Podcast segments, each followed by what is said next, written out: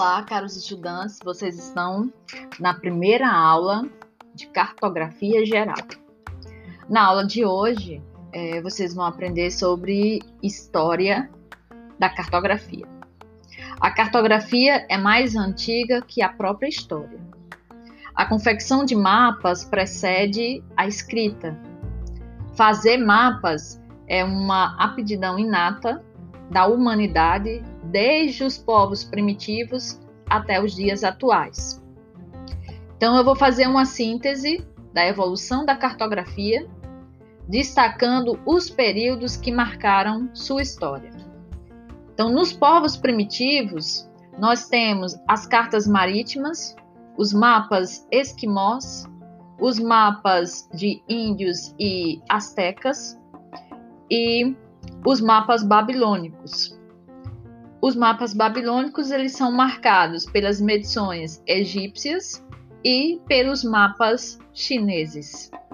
Quando a gente chega na Idade Antiga, a data de 600 depois de Cristo até 300 depois de Cristo, nós temos a influência da cartografia grega com Anaximandro, Hecateus, Aristóteles, Erastótenes e Ptolomeu.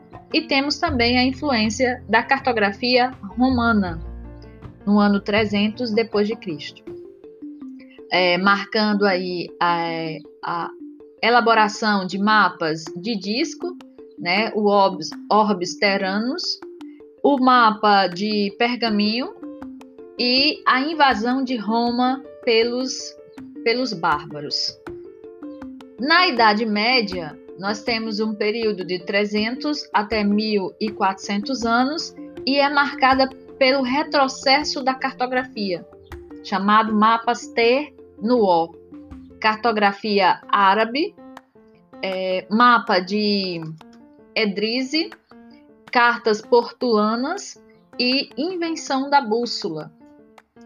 No Renascimento, que vai do ano de 1400 até 1700, nós temos a Revolução Científica na Europa, a tradução da geografia de Ptolomeu, a invenção da imprensa e da gravação, grandes descobrimentos a partir de 1900, 1490, a elaboração de globos terrestres e a influência das escolas italiana, holandesa, francesa e inglesa. E os principais sistemas de projeções e triangulações vão aparecer também nesse período.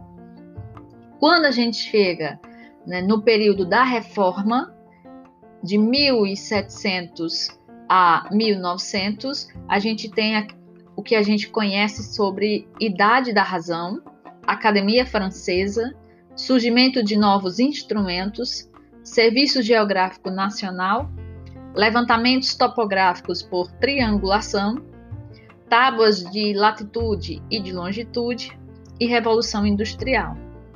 Quando chegamos no século 20, é, 1900 até o ano 2000, a gente tem o desenvolvimento da Carta Internacional do Mundo ao milionésimo.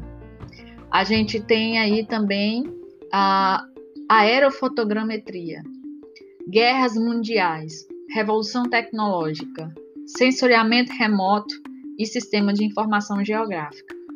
E quando a gente chega no século 21, né, do ano 2000 até o período atual, a gente tem aí a influência da disciplina de geoprocessamento, internet e WebGIS e também das multimídias, tá? Então, na aula de hoje a gente viu apenas até o período da Idade Antiga, inclusive a gente nem terminou tá? E a gente aprendeu um pouco do que seria, né, a importância da ciência cartográfica, né? Então, só para vocês entenderem que a noção de cartografia é, enquanto um conjunto de técnicas utilizadas por finalidades de representar elementos e fenômenos evidenciados no espaço geográfico, é tão antiga quanto a própria humanidade.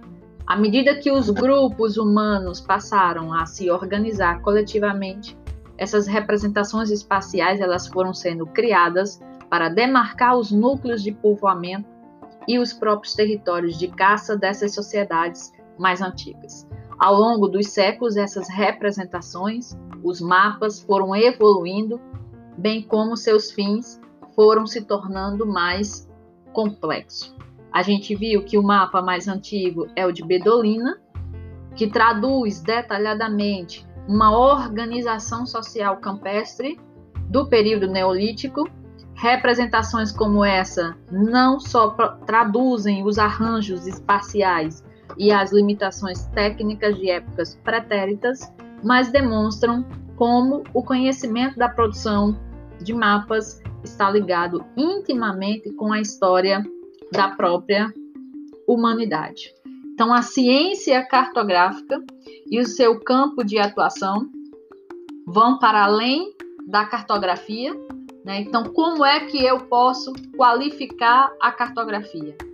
É uma, é, é, tem uma declaração muito interessante do, do cartógrafo Seurio de Oliveira, em que ele vai dizer: cartografia, com a sua feição e técnica inconfundíveis, não pode constituir uma ciência como é, por exemplo, a geografia ou a geodésia ou a geologia. Tampouco ela representa uma arte de elaboração criativa individual capaz de produzir diferentes emoções conforme a sensibilidade de cada um. Mas é sem dúvida alguma um método científico que se destina a expressar fatos e fenômenos observados da superfície terrestre e, por extensão, não de outros astros, através de símbolos próprios. Então, um método científico é, a serviço de outras ciências seria esse o papel da cartografia no plano acadêmico. Né? O método que permite pensar de maneira eficaz, estratégica, a complexidade do espaço terrestre é fundamentado em grande parte sobre a observação das interações dos múltiplos conjuntos espaciais que se podem formar e isolar pelo raciocínio e pela observação precisa de suas configurações cartográficas. Muito obrigada. Essa foi sua primeira aula sobre cartografia geral.